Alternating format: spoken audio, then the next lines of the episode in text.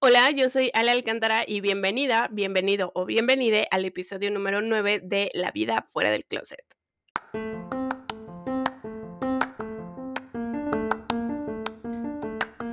La vida fuera del closet, el podcast con temas de feminismo y diversidad sexual que intentará mostrarte que sí es posible vivir una vida siendo quien realmente eres.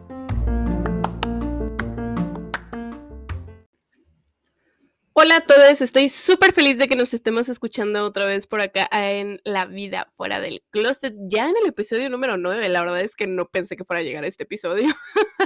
Les recuerdo que este podcast salió en un hiperfoco mío, así que estoy muy, muy, muy orgullosa de seguir adelante con él y evidentemente que ustedes sigan acompañándome como cada miércoles.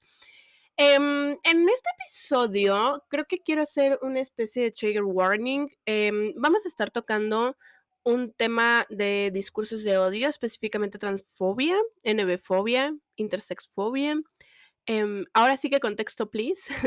y eh, si bien es algo que vamos a platicar eh, con nuestra invitada, que bueno, ella es eh, parte del Parlamento de Mujeres de la Ciudad de México en su edición 2022, pues justamente em, vamos a tocar el tema de un discurso de odio que tuvo lugar en la sesión ordinaria del Parlamento de Mujeres del Congreso de la Ciudad de México 2022 el viernes 29 de julio, donde, eh, bueno, al momento de, de, estar, pues, razonando votos en cuanto a la a una iniciativa en materia de aborto, eh, pues una parlamentaria tuvo a bastante mal tomar tribuna justamente para emitir discursos de odio Em, no importándole que, eh, si bien el discurso de odio al principio iba dirigido únicamente a personas trans, eh, no binarias y, e intersex, eh, el discurso de odio terminó como haciéndose más grande y pues terminó emitiéndose en contra de todas las poblaciones LGBT algo que pues justamente hizo sabiendo que había personas LGBT en el recinto, sabiendo que había personas, mujeres trans en el recinto. Y aún así lo hizo y después se molestó porque pues evidentemente se le respondió al discurso de odio, ¿no? Em, he de decirles que pues dentro del Parlamento de Mujeres justamente estamos trabajando para poder hacer diversas cosas derivado de justamente lo que sucedió.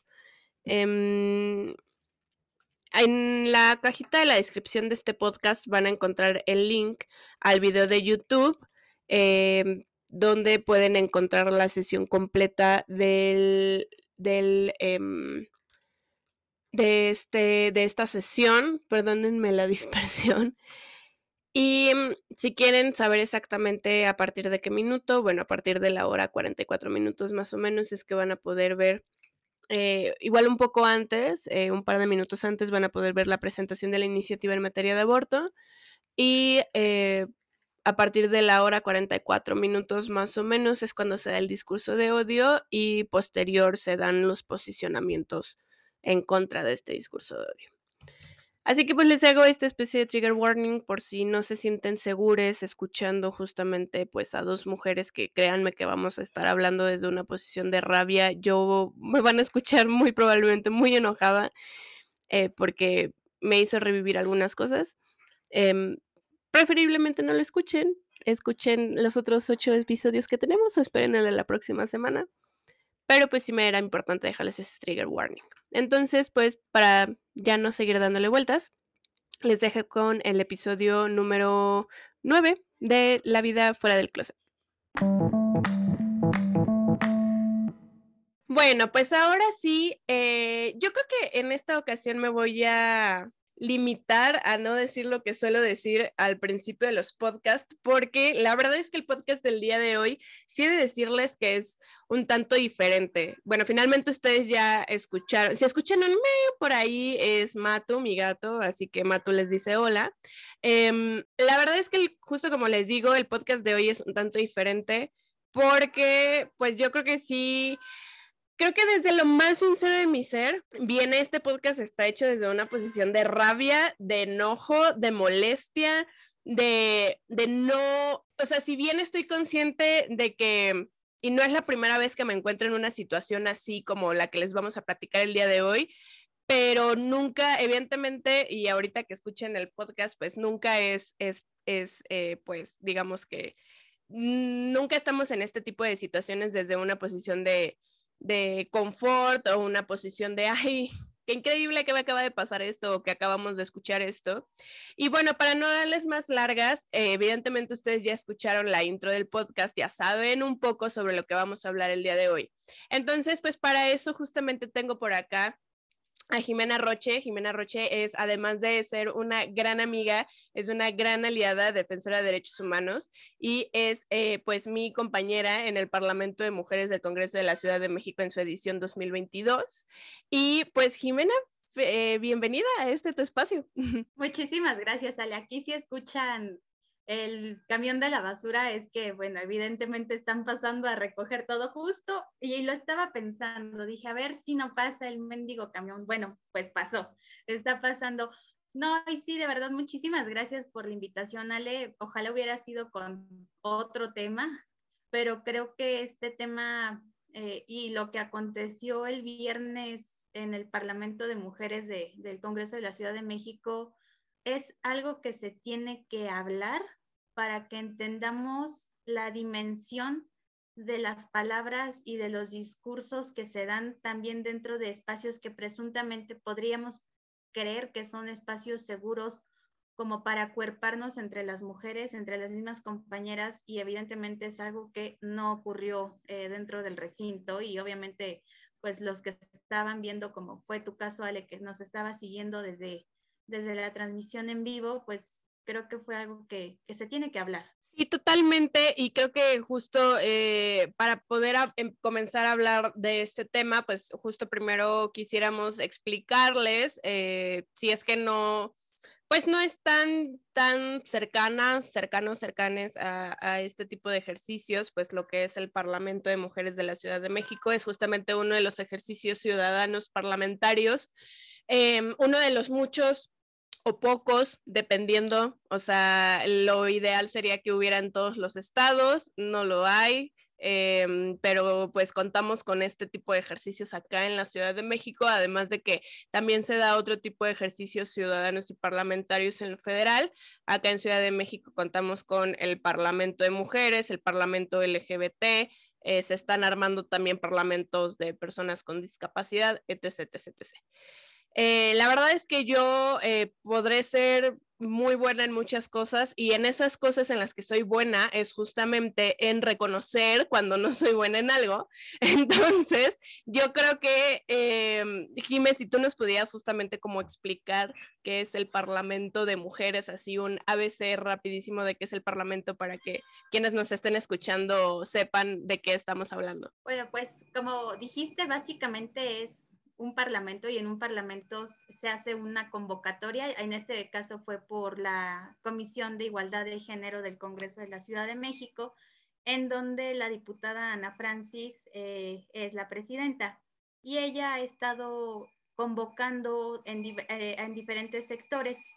¿Qué se trata o de qué se trata el Parlamento de Mujeres? Bueno, pues nos reunimos diferentes mujeres de la Ciudad de México, desde mujeres eh, de comunidades indígenas con alguna discapacidad, eh, que viven en la diversidad eh, LGBT, por ejemplo, también, y que obviamente somos 66 mujeres con diversas posturas, pero siempre buscando cómo crear iniciativas propias, obviamente, eh, pensando como que nuestra agenda, o sea, cada quien lleva como ciertos temas y, por ejemplo, tenemos compañeras que ven desde emprendimiento, tenemos compañeras que ven temas de educación, tenemos compañeras que ven temas ya más de salud, de medio ambiente y obviamente son diferentes posturas que al final estamos buscando abonar y mejorar la calidad de las mujeres, pero también más allá de las mujeres son iniciativas que están velando como pues la mejoría en conjunto de la sociedad y de la Ciudad de México. Y pues se dividen en diferentes comisiones, eh, que es una comisión, bueno, pues en esas comisiones se discuten las iniciativas que presentan las compañeras, se les hacen mejoras o incluso se pueden llegar a rechazar si sentimos que no es como que el rumbo adecuado para poder generar como este tipo de dinámicas, porque al final de cuentas las iniciativas aprobadas en el Parlamento de Mujeres se presentan por parte de la Comisión de, de Igualdad de Género del Congreso. Y eso nos lleva a que dentro del Congreso de la Ciudad de México se discuta esa iniciativa ya. Entonces, sí tiene injerencia todo lo que estamos trabajando y todo lo que estamos haciendo, porque al final, lo que ya trabajamos todos estos meses, empezamos en febrero, se lleva al pleno y se lleva ya bien como de la mano a personas que a lo mejor sí tienen como mayor noción de cómo es hacer el trabajo legislativo. Y pues evidentemente ahí se crea una discusión, se crea eh, diálogo también entre las mismas comisiones para ver si, ojalá, y yo deseo que varias de las iniciativas que se están presentando, que creo que son iniciativas muy humanas, son iniciativas sencillas de entender, porque muchas veces el trabajo parlamentario se presta a que no entendamos de qué carajo se está hablando, de qué se está eh, discutiendo. Entonces, creo que es las iniciativas de la ciudadanía para la ciudadanía y hechas por nosotras las mujeres de la Ciudad de México. digo, se hace una convocatoria, tú presentas como lo que o las ideas que tienes y de ahí partes y obviamente en teoría debería ser un trabajo muy bonito porque conoces como la diversidad de temáticas que a lo mejor no se te hubieran ocurrido porque tú tienes otra agenda. Sí, creo que justo eh, como pueden escuchar, o sea, finalmente el Parlamento de Mujeres es un ejercicio ciudadano en esta forma de parlamento donde se realiza una convocatoria. En este caso, pues en la convocatoria a la que atendimos Jime, yo y otras 64 mujeres más que vivimos en la Ciudad de México, eh, pues específicamente y fue muy clara la convocatoria en cuanto a que era un espacio diverso, es decir, que era un espacio donde se aceptaba la diversidad de mujeres y no únicamente estamos hablando de la diversidad en cuanto a identidad sexual, ¿no? O sea, sino incluso la diversidad cultural, este, eh, diversidad social, entre muchas eh, otro tipo, muchos otros tipos de, diversidades, ¿no? Que para el caso que nos reúne el día de hoy, eh, vamos a poner especial énfasis en la cuestión de la diversidad sexual.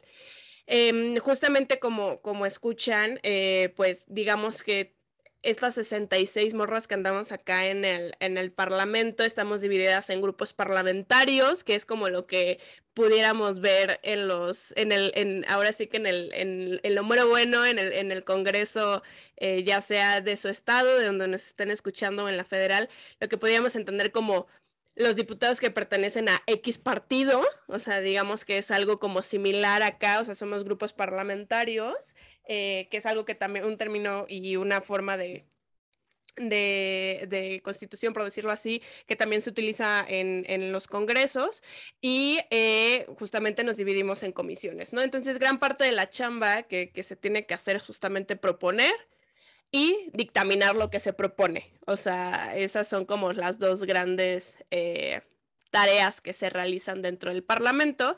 Y pues, bueno, nosotras mensualmente nos estamos reuniendo justamente en, a través de estas sesiones, eh, donde pues se presentan iniciativas y también se presentan los dictámenes, es decir, o sea, qué es lo que X comisión dijo, si aprobó no aprobó o aprobó con modificaciones sobre X iniciativa que se haya presentado en sesiones anteriores. En este momento me voy a apoyar un poco sobre un hilo de Twitter que hizo Paola Alcocer. Paola Alcocer es eh, vicepresidente de la mesa directiva del... Em, del Parlamento de Mujeres y quien tuvo a bien dirigir la sesión del viernes eh, fue 29 de julio eh, por un periodo bastante largo de tiempo debido a la ausencia de la presidenta y quien además eh, me siento muy orgullosa de que forma parte del grupo parlamentario que yo coordino. Entonces, me voy a apoyar un poco en, en, un hilo de Twitter que, que escribió, donde justamente para darles el contexto, ¿no? El 29 de julio nosotros tuvimos una sesión. Estas sesiones a partir de cierta fecha comenzaron, o sea, iniciaron eh, virtuales, pero después a petición de algunas parlamentarias es que se decidió que se iban a llevar de forma presencial y se, y se llevan a cabo en el recinto legislativo de acá de la Ciudad de México, en el Congreso de la Ciudad de México. Entonces, pues, eh, pues ustedes saben, ¿no? O sea, entre que este año eh, la vida laboral para muchas nos ha cambiado, no nos ha permitido, este, por lo tanto, más bien, o sea, no nos es tan fácil como librarnos de la chamba para poder hacer otras actividades que, que cruzan con el horario laboral. Entonces, pues, fueron eh, un grupo de parlamentarias a esta sesión, ¿no? Y bueno, en esta sesión justamente lo que se estaba discutiendo era un dictamen respecto a la iniciativa en el que se reforman los artículos 144 al 148 del Código Penal para el Distrito Federal o Ciudad de México en materia de aborto. En este caso, quien promovió eh, la iniciativa, pues incluía causales de aborto como excluyentes de responsabilidad penal. Es decir, em, para el delito de aborto existen ciertas, eh, digamos que ciertas, ajá, ciertas causales, ciertas, em, digamos que ciertos momentos en los que si ese momento o esa, eh, esa causal sucede, entonces pues, básicamente no se te puede imputar el delito, en este caso de aborto, ¿no? Y em, justamente incluía estas nuevas causales como excluyentes para no criminalizar a las mujeres, pues por decidir sobre sus cuerpos. Otra de las incorporaciones a la ley era incluir, además del término mujeres, el término personas con capacidad de gestar, que esto no es absolutamente nada nuevo eh, aquí en México, incluso hace ya un par de meses el, ministro presidente de la Suprema Corte de Justicia de la Nación eh, hizo justamente, utilizó este término al momento de declarar que el, criminalizar el aborto era totalmente inconstitucional y justamente mencionó, además de las mujeres, a las personas con capacidad de gestar.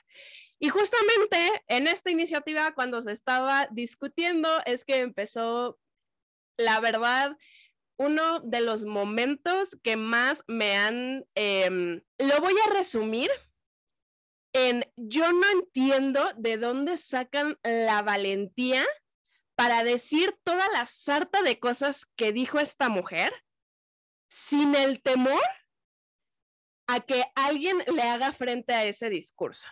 Entonces, miren, ya desde aquí se empieza a notar el enojo. Entonces, para, para terminar de enojarnos más, eh, Jimé, no sé si tú quieras como justamente darnos el contexto de qué fue lo que esta parlamentaria eh, dijo y que justamente hizo que incluso la sesión se alargara más, porque evidentemente comenzó a haber respuesta hacia el discurso, el discurso de odio que ella pues tuvo a mal em, decir una en un recinto legislativo, es decir, en un espacio público, y que si bien es cierto, porque también vamos a ser sinceras, que el Parlamento de Mujeres no tiene, em, digamos que tanto alcance mediático, no importa. O sea, hizo un discurso de odio en un espacio público que se nos vendió como un espacio seguro y en ese momento dejó de serlo. Entonces, pues ahora sí que, amiga, tú date.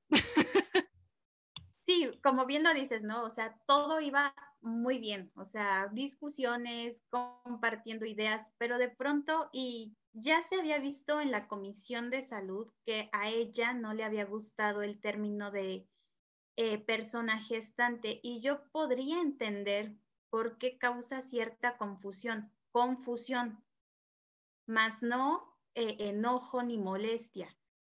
Pero de pronto ella se sube a, la tribuna y empieza a decir que no estaba de acuerdo que se incluyera el término de persona gestante, siendo que, pues, evidentemente es un término que ya se tiene que utilizar, pero sus argumentos fueron que, y vuelvo a los discursos de los que les encanta hablar en términos biológicos, que únicamente existen hombres y mujeres siendo que estamos en un espacio diverso e incluyente, eh, que nos le parecía correcto, incluso nos intentó dar unas clases eh, y que si no conocíamos que lo googleáramos. Eh, y empezó a decir que se le hacía como si estuviéramos borrando el término mujer de cualquier espacio que hubiéramos ya ganado, siendo que yo creo que no tiene ni la capacidad ni el razonamiento de entender que lo que ella estaba haciendo era justo lo que estaba criticando, que era borrar a las personas dentro de su mismo discurso.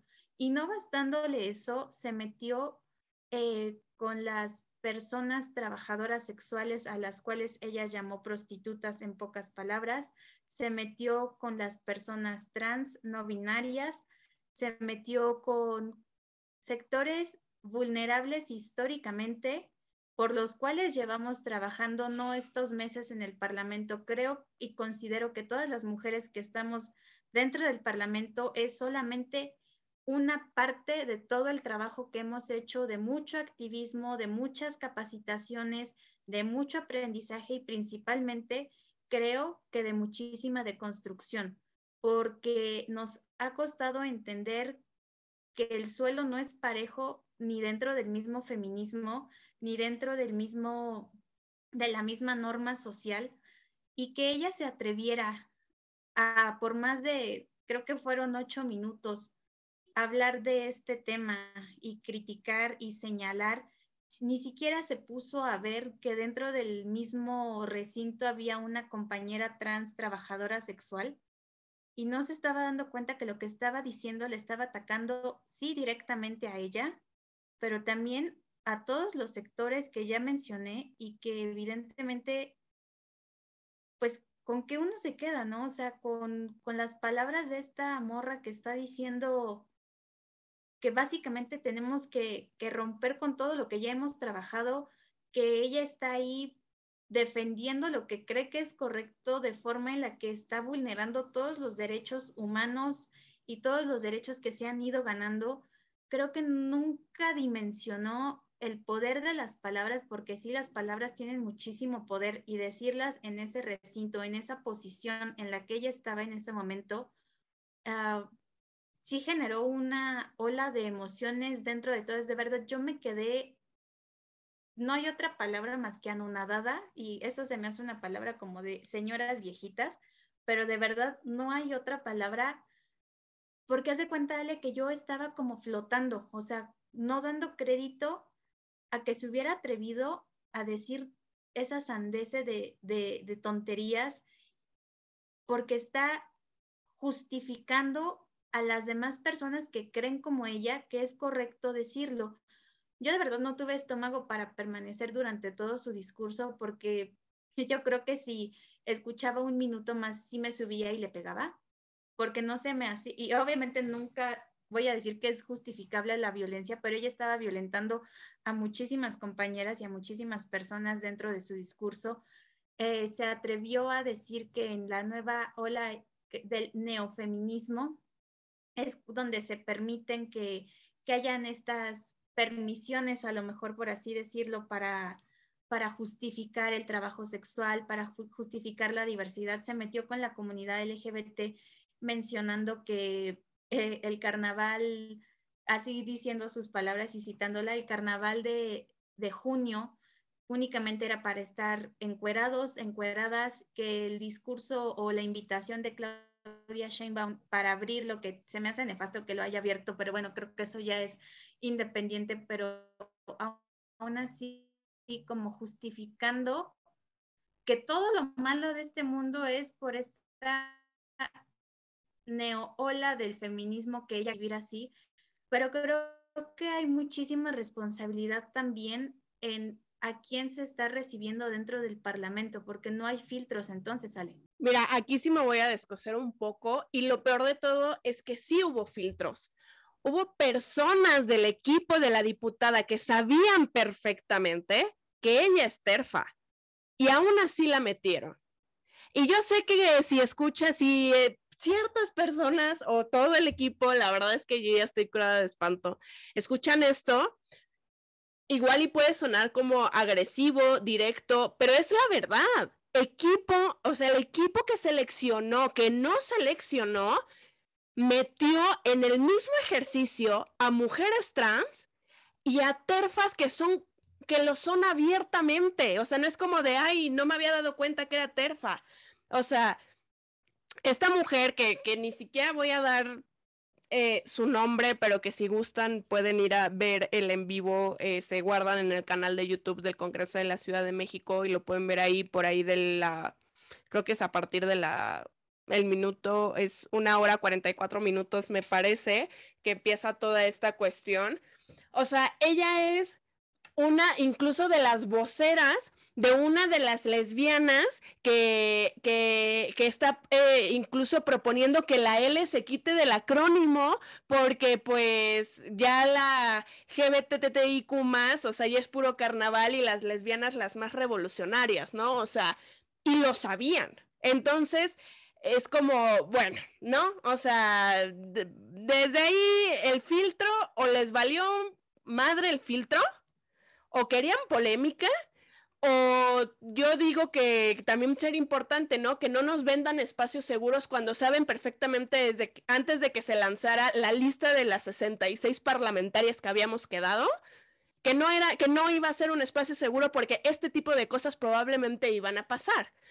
Eso por una parte. Y la otra, fíjate que a mí se me quedó muchísimo la reflexión, bueno, no la reflexión, pero yo eh, durante la pandemia, em, para mí fue un momento muy, eh, pues, una tenía el tiempo libre, ¿no? Entonces, este, como que me dio mucho, eh, como este espacio reflexivo, no lo sé, pero me empezó, yo empecé a tomar terapia y justamente em, en, estas, en estas terapias recuerdo que mi psicóloga me decía como de, oye, este, creo que necesitas sentarte y ver qué onda con, con, o sea, contigo dentro del feminismo y contigo dentro de la lucha LGBT, porque era algo que me estaba partiendo. ¿Por qué? Porque finalmente dentro del feminismo, o sea, yo siempre le he dicho, a ver, yo soy, yo, antes que feminista, yo soy lesbiana. O sea, antes que, que, antes, o sea, yo me descubrí diversa antes que feminista. Entonces, aunque las luchas siempre las llevo de la mano, eh, pues sí es una realidad que yo antes de feminista me descubrí como mujer diversa, ¿no? Entonces, eh, me acuerdo que mi terapeuta me decía, a ver, em, yo creo que tienes que empezar a, a reconciliar esas partes, porque yo ya estaba en un punto donde durante la pandemia este discurso transfóbico empezó a, digamos que tener un poco más de foco mediático porque nuestra única forma de poder comunicarnos era a través de redes sociales, ¿no? Entonces fue que empezó a hacerse como un poco más masivo a través de las redes sociales, fue más fácil que llegara a otras mujeres, ¿no? Y entonces yo sentía, yo me sentía como en esta encrucijada de, pero ¿cómo? O sea, no puedo ser LGBT y también feminista, o sea, para ser feminista tengo que ser transfóbica, eh, etcétera. Y y he leído mucho, ¿no? O sea, de, de, muchas mujeres, sobre todo, este, y mujeres feministas, que dicen como esta parte, ¿no? De el feminismo no es transfóbico. A ver, el feminismo es transfóbico. Hay una ala del feminismo que es transfóbico y lo pudimos ver este viernes, ¿no? O sea, yo creo que también hay que ser, eh, ya, pues ya empezar a llamar las cosas por su nombre. O sea, hay un feminismo que es transfóbico, que es racista, que es clasista, que es capacitista, que tiene los ovarios de tomar una tribuna, saber que hay personas trans y decir, emitir discursos de odio con la seguridad de que no va a tener respuesta. Entonces, eso a mí, o sea, me voló la cabeza. Y yo creo que, que sí es muy importante justamente eh, el fin de semana yo leía tweets, ¿no? Que hablaban justamente de esta parte de que el Parlamento de Mujeres no tiene el alcance mediático como para que ese discurso llegara a muchos lugares y que gracias a que lo estábamos denunciando, es que ahora ese discurso va a poder llegar a más personas. Si me lo, o sea, y que tal vez más personas puedan este, digamos que hacer suyo ese discurso. Y la verdad es que si a mí me lo preguntan, sin pedo lo pago. Si, si eso va a derivar del hecho de hacer público que un espacio que se nos vendió como seguro dejó de ser seguro porque dijeron que libertad de expresión es que no le puedo quitar el uso de la voz, neta, y sé que me escuché muy enojada, pero neta, no me chinguen. Entonces, ¿A qué me tengo que quedar? ¿A que, a que las poblaciones diversas, en específico las mujeres, entonces ya nada más vamos a poder entrar a los parlamentos LGBT porque ni siquiera en el de mujeres, que tendría que ser un espacio seguro, lo está haciendo para nosotras, porque ese discurso, si bien primero iba enfocado únicamente a mujeres trans, y eso de por sí, eh, a personas trans, personas, no únicamente mujeres trans, a personas trans, específicamente a hombres trans, poblaciones no binarias y también poblaciones intersexuales, terminó hablando de todos, todos y todes. Entonces, si de por sí en un principio yo ya estaba encabronada, cuando nos metió a todos en la misma bolsa, pues me encabroné más. Entonces, es como, ahora, ahora otra vez me tengo que relegar únicamente a los espacios que se supone que tienen que ser LGBT, porque en un espacio de mujeres que se supone debería ser seguro, no lo es. O sea, la verdad es que sí me pareció deleznable, indignante, pero creo que también viene justamente la parte que decías de la falta de acuerpamiento, que eso también es algo de lo que no se habló entre las parlamentarias y que creo que nos dejó una lección bastante grande, ¿no? Sí, justo yo cuando salgo del recinto vi que una compañera salió muy afectada.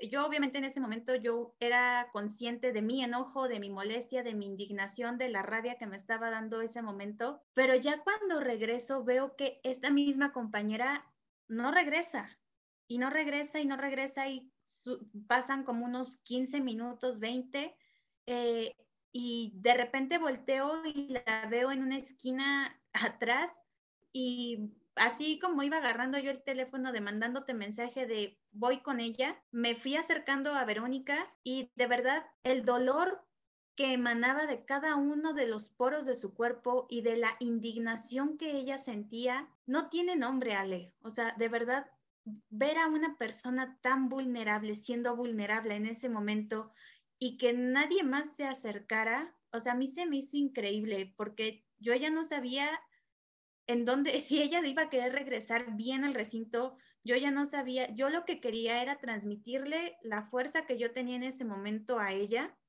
para que ella pudiera regresar, porque la que se tenía que haber largado era la otra tipa, no ella, no Verónica. Quien ofendió fue, la, fue esta morra que estuvo diciendo bola de sandeces, no Verónica. Pero en cuántos espacios no hemos visto lo mismo, se tiene que ir la persona ofendida y no la persona que ofende. Hemos visto así muchísimos espacios tanto públicos como privados, donde la víctima tiene que retirarse. Y, esta Verónica es, y creo que es la, la representación de todas las víctimas dentro de ese discurso que muchas veces no volteamos a ver, no volteamos a preguntarle cómo se siente, no volteamos a ver si necesita un abrazo, si necesita sacar su coraje y únicamente estamos bien puestas para tomarnos una foto o para agarrar el micrófono o para hacer algún posicionamiento en donde obviamente tengas mayor visibilidad.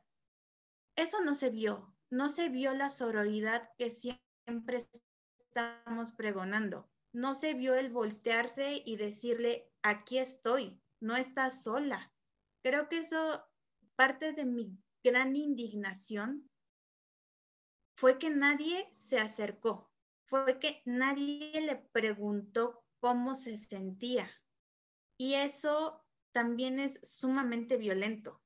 Y tal vez no somos conscientes de ello porque a veces la indiferencia o el estar únicamente dentro de lo que tú estás sintiendo hace que no voltees a ver a las demás personas. Y también la falta de acuerpamiento de parte del, de estas que organizan el, Parlamento, de, la oficina técnica del Parlamento, porque jamás se acercaron a preguntarnos cómo estábamos. O sea, únicamente, y lo voy a leer porque de verdad me da risa, mandaron un mensaje únicamente diciendo, los comentarios expuestos por la parlamentaria Elisa, ah, se llama Elisa, no representan el pensamiento del equipo de trabajo de la diputada Ana Francis y lamentamos el mal momento que enfrentó. Desafortunadamente, no le podemos negar el uso de la voz a nadie, pero si ella gusta, siempre tiene la posibilidad de usar la voz y tribuna. O sea, mejor que me escupan en la cara. La verdad. Para empezar, yo esperaba un posicionamiento de la diputada Ana Francis, el cual jamás ocurrió. Le encanta deslindarse, pero sí le encanta estarse tomando fotos en, el Parlamento LGBT, sí le encanta estar subiendo fotos con diversas comunidades, pero cuando tiene que dar la cara, y sí lo digo yo abiertamente, ella no la da. Ella únicamente cree que está tomando banderas para generar a lo mejor mayor empatía. Y qué bueno, qué padre que ponga sobre la mesa estos temas, pero cuando tiene que actuar, ha dejado muchísimo que desear. Y la realidad es que nos dejó solas, o sea, realmente cada uno tuvo que vivir su proceso y hay personas dentro del Parlamento que seguramente es el primer ejercicio que están viviendo y enfrentarse a todo ese cúmulo de emociones y de sentimientos, nunca se está preparado para eso, Ale. Y yo de verdad lamento muchísimo que como compañeras no se hubieran solidarizado con Verónica para abrazarla, para preguntarle qué necesitaba, porque creo que eso también deja muchísimo que pensar y que reflexionar. Realmente, ¿hasta dónde llega nuestra sororidad como compañeras? porque se supone que estábamos trabajando por todas nosotras, por todos nosotros, y que sé, entiendo que el tiempo tal vez no se prestaba para que todas expusiéramos nuestro punto de vista o lo que sentíamos, pero creo que todas le pudimos haber preguntado a Verónica que cómo estaba. Sí, justo. Y yo creo que, o sea, tampoco se trataba de que nos pusieran a un equipo de psicólogas y nos abrazaran y demás, ¿no? O sea, Em, pero, pero creo que sí hubo, no sé si llamarle desinterés, no sé si llamarle ignorancia. Eh, bueno, como dices, ¿no? O sea, yo también en lo personal eh, sí esperaba tal vez una, una respuesta tal vez un poco más contundente. O sea, yo entiendo, eh, pudiera comprender hasta cierto punto esta parte de no le podemos negar el uso de la voz a nadie, ¿no? Pero, y digo, finalmente quienes convocaron al Parlamento fueron ellas, no yo. Em, pero yo creo que parte de cuando tú haces un espacio, cuando tú creas o pretendes crear un espacio que se convierta evidentemente no es que no es que vas a vas a decir, "Ay, vamos a hacer un parlamento de mujeres." ¿Y qué crees? ¿Va a ser un espacio seguro? No, sino que va implícito que tendría que ser un espacio seguro, ¿no? Y más si estás metiendo o si pretendes que el espacio sea diverso, o sea, que haya mujeres de la diversidad sexual, mujeres con distintas discapacidades, mujeres de comunidades indígenas, de zonas rurales de aquí de la Ciudad de México, porque sí, gente que está escuchando, también hay zonas rurales aquí en Ciudad de México, aunque ustedes no lo crean. Este, o sea, que exista toda esta diversidad, como les decía, no únicamente en cuanto a sexualidad, sino a otro tipo de diversidades. Em, va implícito que es importante que sea un espacio seguro. Yo no te estoy diciendo que se hubieran levantado y quítenle el micrófono y obviamente no y entiendo que finalmente quienes hacen y deshacen en el Parlamento somos las parlamentarias, no la comisión que está convocando al Parlamento, que eso es algo que se nos dejó claro desde un principio. Pero ni siquiera, Jime, lo digo en una posición de desde su posición como personas que pertenecen a la comisión que convoca, como seres humanos. Me parece increíble la frialdad con la que se sigue tratando estos temas, ¿no? O sea, ni siquiera es desde una posición, desde tu chamba como persona, bueno, no como persona, sino como comisión o grupo convocante, sino simplemente como persona que supuestamente, no lo quiero poner en tela de, juicio, pero pues sí como una persona o como un grupo de personas que dicen luchar por los derechos de todas, todos y todes, ¿no? O sea, desde esa posición me hubiera encantado recibir un, oigan, ¿cómo están?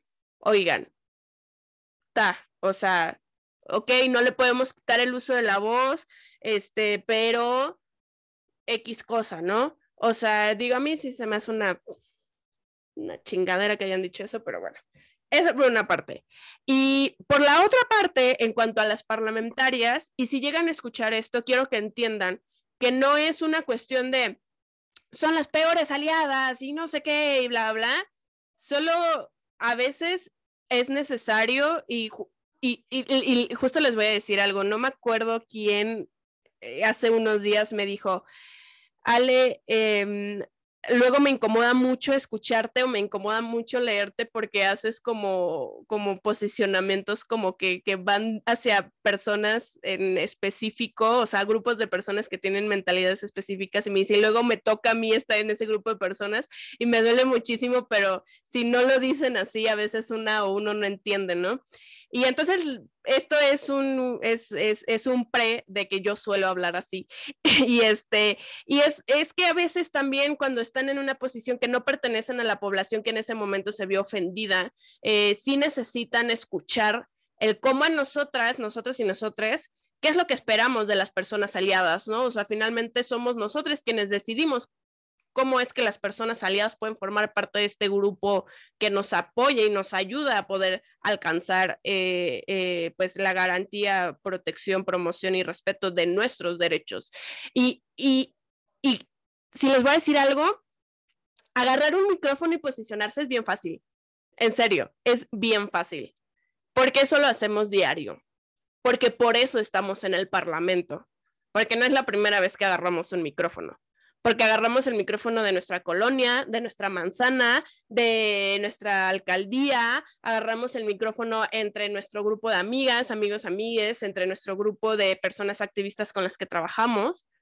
Estamos acostumbradas a tomar el micrófono, pero ya el acuerpamiento persona a persona, porque un abrazo pudiera sonar como de, ay, bueno, ¿qué es un abrazo? Un abrazo lo es todo cuando suceden esas cosas. Un cómo estás, un me voy a posicionar al lado de ti, contigo al lado, y nos vamos a posicionar ambas, ¿no?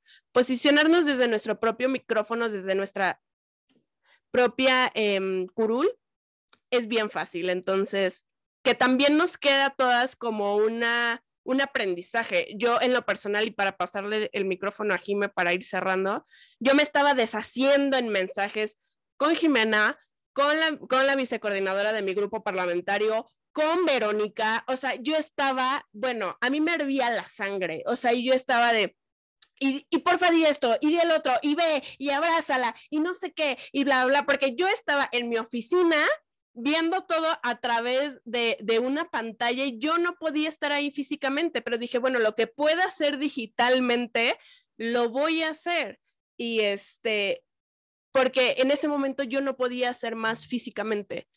Pero créanme que si yo hubiera estado ahí, no, hombre, o sea, a veces, créeme que creo que hoy agradezco un poquito no haber estado ahí, porque no sé qué hubiera sido de mí, honestamente, se me hubiera olvidado el protocolo, se me hubiera, y, y van a decir, ay, pero es que si estás ahí tienes que aprender a comportarte, tienes que aprender a ser este protocolaria, tienes que aprender a ser súper polite y diplomática, tienes que ser inteligente emocionalmente. Perdón, pero cuando están violentando las poblaciones a las cuales pertenezco, a mí se me olvida todo. Lo siento. Entonces, no sé, fue una experiencia muy rara y eso que lo viví a través de una pantalla. ¿eh? No, y vivirlo y sentirlo ahí, o sea, porque además también tenías que estar al pendiente de qué es lo que estaban diciendo por los mensajes, pero también yo estaba volteando a ver en dónde estaba Verónica, pero también quería subir y pegarle. Y la verdad, o sea, no, mi primer, eh, lo primero que quería hacer era agarrarla y bajarla. Pero yo creo que qué bueno que sí no estaba Sale, porque si no ahí hubiéramos hecho y deshecho. La, la hubiéramos bajado. Sí, sí, o sea, lo hubiéramos bajado y hubiéramos, de verdad, yo creo que ahí sí hubiéramos hecho muy mediático el Parlamento de Mujeres, que creo que a veces es lo que se necesita, no llegar a, los grados de violencia, pero sí visibilizar las violencias que se viven, incluso en esos espacios donde, como tú bien dices, deberían ser espacios que dentro del nombre son espacios seguros, pero sí, y como dices, creo que todos los días se aprende algo nuevo. Yo espero que las compañeras que estaban dentro del recinto pues hayan aprendido lo que no se debe hacer también. Eh, que me dio muchísimo gusto que Verónica agarró el micrófono y habló desde la rabia que ella tenía en ese momento.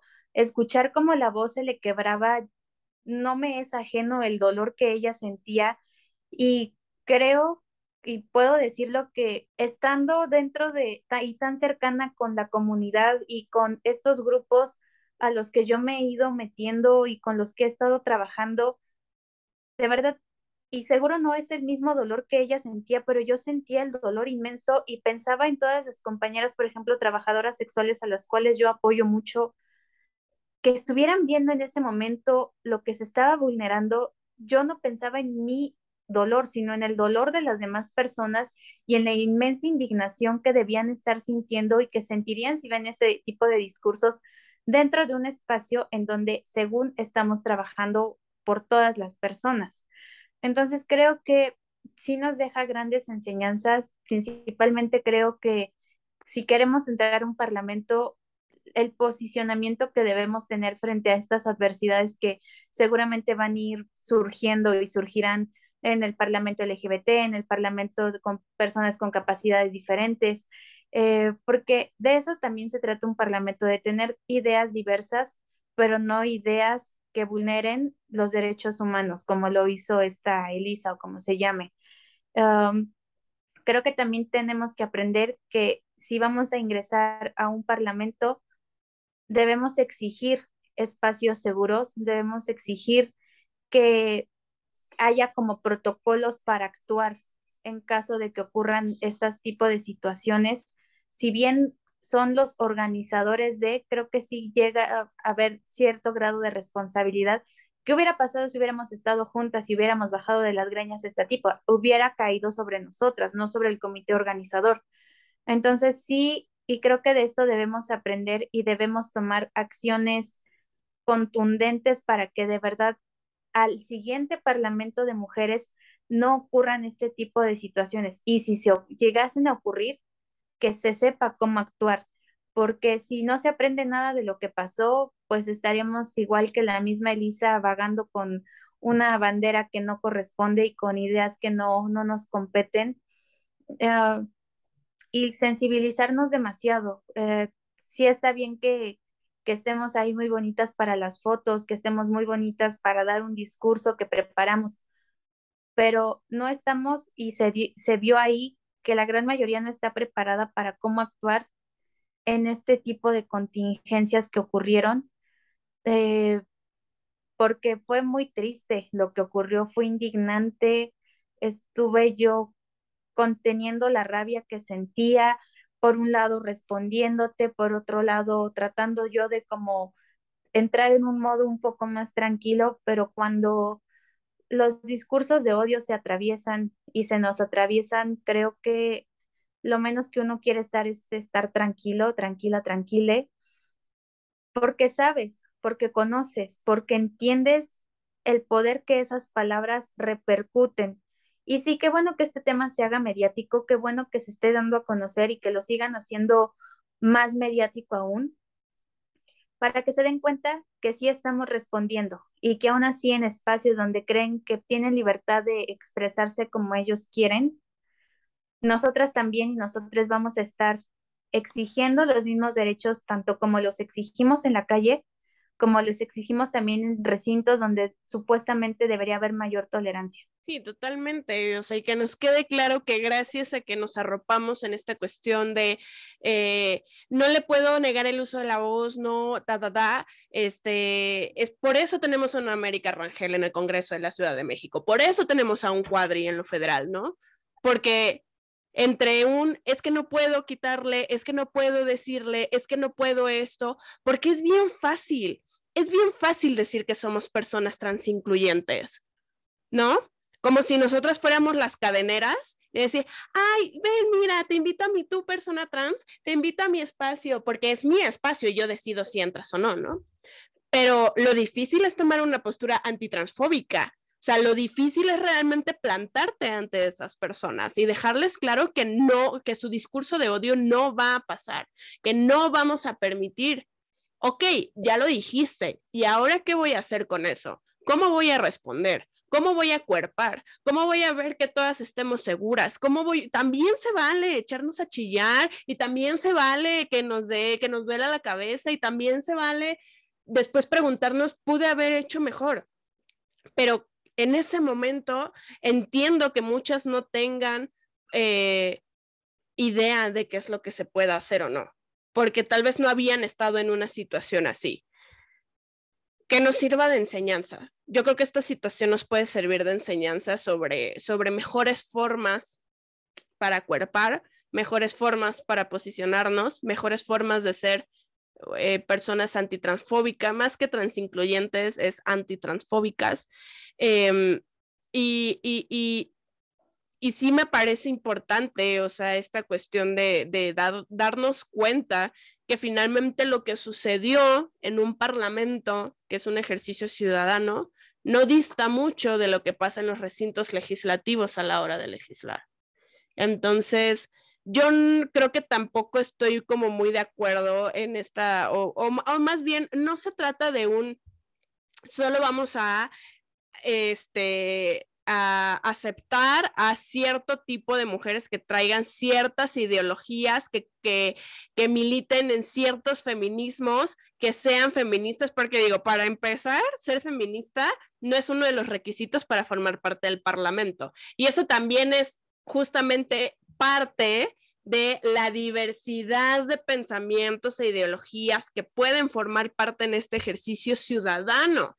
Pero volvemos a lo mismo. Si sabemos que hay personas diversas, al menos yo lo menos que esperaría, y te lo estoy diciendo como una mujer que si este lencha, eh, que es que, que en un que, que es más fácil que mi identidad se acepte dentro de los feminismos radicales, clasistas, racistas, ta, ta, ta, ta, ta, porque básicamente mi identidad sexual es como, o sea, lo mejor que puede pasar, ¿no? O sea, una morra que no se, que no se involucra con vatos, wow, ¿no? La amamos y, y odio que hagan eso, ¿no? Evidentemente yo sé que mi identidad sexual va acorde a lo que esperan este tipo de feministas, ¿no? Pero aún así, o sea, y estoy hablando únicamente de mi orientación sexual, pero aún así yo espero un espacio seguro para mí y para todas y todas las personas que estamos en ese espacio. Creo que fue un evento que nos pudimos haber ahorrado sin duda alguna. Y bueno, para ir cerrando, Jimé, no sé si tengas, sé que ya hemos hablado mucho.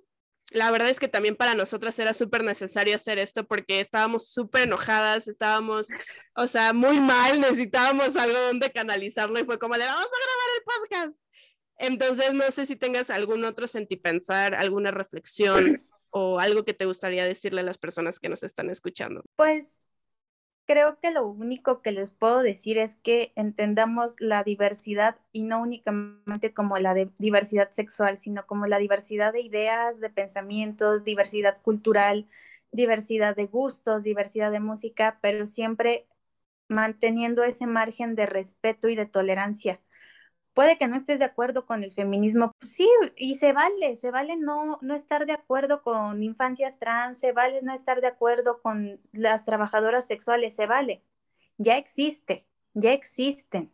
La diversidad existe. Sé tolerante y encuentra un punto medio donde las ideas puedan converger y puedas decir, bueno, no estoy de acuerdo, pero creo que es correcto el trabajo que están haciendo. A lo mejor yo lo modificaría un poco, sí, con el debido respeto, sí, siendo tolerante y sí, sin ofender a nadie y pensando que no escupas para arriba porque te puede caer en la cara. Y esa es una realidad que en cualquier circunstancia nos puede ocurrir de la vida. Sí necesitábamos, yo creo que este espacio como para sanar y para sacar todo el veneno que nos estuvimos guardando desde el viernes. Eh, estos espacios también son de sanación, estos espacios también son de acuerpamiento. Eh, y seamos tolerantes. No, no se está pidiendo más que tolerancia y respeto. No queremos que crean lo que nosotras creemos, lo que nosotros creemos. Simplemente se pide tolerancia, empatía y muchísimo respeto. Y pues Ale, muchas gracias por haberme invitado. Te digo, no es un tema muy agradable, pero son temas que ocurren en la vida diaria. Se ve en las noticias, se ve en las telenovelas, se ve en los recintos eh, legislativos y ahí sí podemos exigir que se hagan leyes adecuadas, que se respete el diálogo y que se respete la diversidad que existe porque ellos y ellas decidieron legislar esos espacios. Entonces, exigir los derechos, arrebatarlos y hacerlos nuestros porque nos han costado mucho y a muchas, eh, y a muchas comunidades les ha costado aún más. Entonces, pues únicamente hay que seguir trabajando por ellos. Sí, totalmente. Y yo también a manera como, como de cierre, eh, creo que se ha notado mucho, ¿no? O sea, eh, toda esta situación me generó mucha rabia, mucho enojo, mucha molestia. Finalmente también fue una situación que me llevó justamente a hace pues ya dos años donde incluso fue un tema que toqué en terapia, o sea, ¿quién chingados toma, tocas así de, es que ya no sé qué hacer con mi militancia feminista y mi militancia LGBT, ta, ta, ta, en terapia, o sea, no muchas personas creo pudieran hacerlo, sí más de las que pienso, eh, pero también, justamente, o sea, fue un momento que me regresó a ese punto y, al menos agradezco que me haya regresado a ese punto porque así me hizo darme cuenta de que mi postura ha sido muchísimo más, em, digamos que más más obvia, más marcada, más delimitada al respecto, ¿no? Y solamente para cerrar y, justamente ante esta estupidez que comenzó a decir de que el, el borrado de mujeres, bla, bla, bla, o sea, es como de, a ver, o sea, el verdadero borrado es justamente el que ese tipo de feministas que, que militan ese tipo de feminismo tan blanco, tan clasista, tan racista, tan LGBT fóbico, tan capacitista, etc., etc., etc., ese feminismo más podrido que puede existir dentro de los feminismos. El verdadero borrado viene justamente de estas feministas que pretenden conceptualizar lo que significa ser mujer a un solo tipo de mujer. El verdadero borrado viene justamente a través de estos discursos de odio que pretende delimitar cómo es que debemos ser las personas. Reina, es 2022, o sea, creo que naciste en el año equivocado. Igual y si vuelves a nacer por ahí del 1500, pues que, pero ahorita ya no. O sea, ahorita ni existe un solo tipo de mujer, ni existe un solo tipo de hombre, ni existe una sola forma en la que podemos ser. Llevamos años luchando para que nos dejen ser y nos dejen ser en libertad. Y si nos van y si nos vas a mandar a estudiar de feminismo, Reina, creo que la que tiene que estudiar de feminismo eres tú, porque la, lucha tiene que salir a la calle. Exacto, la que tiene que salir a calle es ella. La lucha LGBT y la lucha feminista han caminado juntas a lo largo de los años. O sea, creo que la que tiene que estudiar de feminismo es otra y creo que la que tiene que dejar un poquitín sus PDFs y salir justamente a la calle es otra porque de nada nos sirve un PDF, de nada nos sirve leer los dos tomos del segundo sexo de Simón de Beauvoir, de nada nos sirve leer a, este, a Lord, de nada nos sirve si no lo podemos poner a la práctica. Y si la práctica de tu teoría está realmente borrando la identidad de otras personas que tú no consideras que son como deberían ser, entonces creo que tu teoría no te está sirviendo de absolutamente nada. Entonces, pues creo que ya fue suficiente, ya, ya me siento un poquito más ligera. Jimé. Ay, sí, salió. Ya salió, ya era justo y necesario. Jimé, muchísimas gracias por haber aceptado eh, la invitación, por platicar de este tema. Eh, si nos puedes decir eh, en dónde te podemos encontrar, redes sociales, este, tu programa de radio, por favor, espacio publicitario. ah, bueno, pues en todas mis redes me pueden encontrar como Jimena Roche, Instagram, Twitter, que casi no lo ocupo, pero tal vez ya lo empiezo a ocupar. Facebook, TikTok, casi no subo videos, pero igual, o sea, ahí hay videos informativos. Y los martes a las 8 de la noche yo tengo un programa de política y no de política de análisis político de tipo género Lozano, sino de verdad la política que se hace en calle, la política que se hace en activismo, la política que todas y todos y todos debemos hacer. De ese tipo de política es el que tengo yo en mi programa. Son los martes a las 8 de la noche. Mañana vamos a hablar de ambientalismo. Bueno, mañana nos pueden ver eh, o escuchar eh, en donde ustedes quieran. Síganos es sin reservas y nos pueden ver también por Proyecto Radio MX y de todos modos, pues ahí lo que se ofrezca, lo que ocupen, pues siempre yo estoy dispuesta a escuchar, apoyar y prestar los espacios. Perfecto, muchas gracias Jime. De todos modos, ya saben que siempre en la cajita de la descripción del podcast les dejo todas las redes sociales eh, de nuestras invitadas, en este caso de Jime y también las mías. Em, pues nada, muchísimas gracias por haber escuchado este podcast. Por favor, compártelo a tu persona de confianza si se quiere enterar del chismecito de lo que sucedió en el Parlamento de Mujeres. También en la cajita de la descripción les voy a dejar los en vivos donde se ve toda la sesión del Parlamento, por si quieren ir a buscar específicamente ese momento pueden hacerlo. Este, no quise poner ninguna grabación ni nada al respecto porque pues la verdad es que no quiero como no se me haría como muy chido porque pudiera ser violento para muchas personas. Entonces les voy a dejar todos los links en la cajita de la descripción de este podcast. Recuerda que nos escuchamos todos los miércoles a través de tu plataforma de podcast favorita, mientras sea Amazon Music, Apple Podcast, Google Podcast o en Spotify. También recuerda que si tienes un asistente inteligente en casa, le puedes seguir OK Google o Alexa, em, reproduce la vida fuera del closet o guarda la vida fuera del closet para que te sea más fácil poder escucharnos en toda tu casita. Yo, pues, no me queda más que agradecerte. Muchas gracias por eh, acompañarnos en este noveno episodio de La vida fuera del closet. Yo te mando un abrazo enorme. Recuerda que puedes seguir el podcast en Instagram en, en arroba la vida fuera del closet. A mí me sigues en todas las redes sociales como soy alcantara-bajo. Y ahora sí, termino de despedirme. Te mando un beso enorme, un abrazo, cuídate del cobicho usa cubrebocas todavía. Si no te has vacunado, haznos el favor de vacunarte y nos estamos escuchando el próximo viernes. No es cierto, miércoles. Ya ven, ya quiero que sea fin de semana. chao, chao.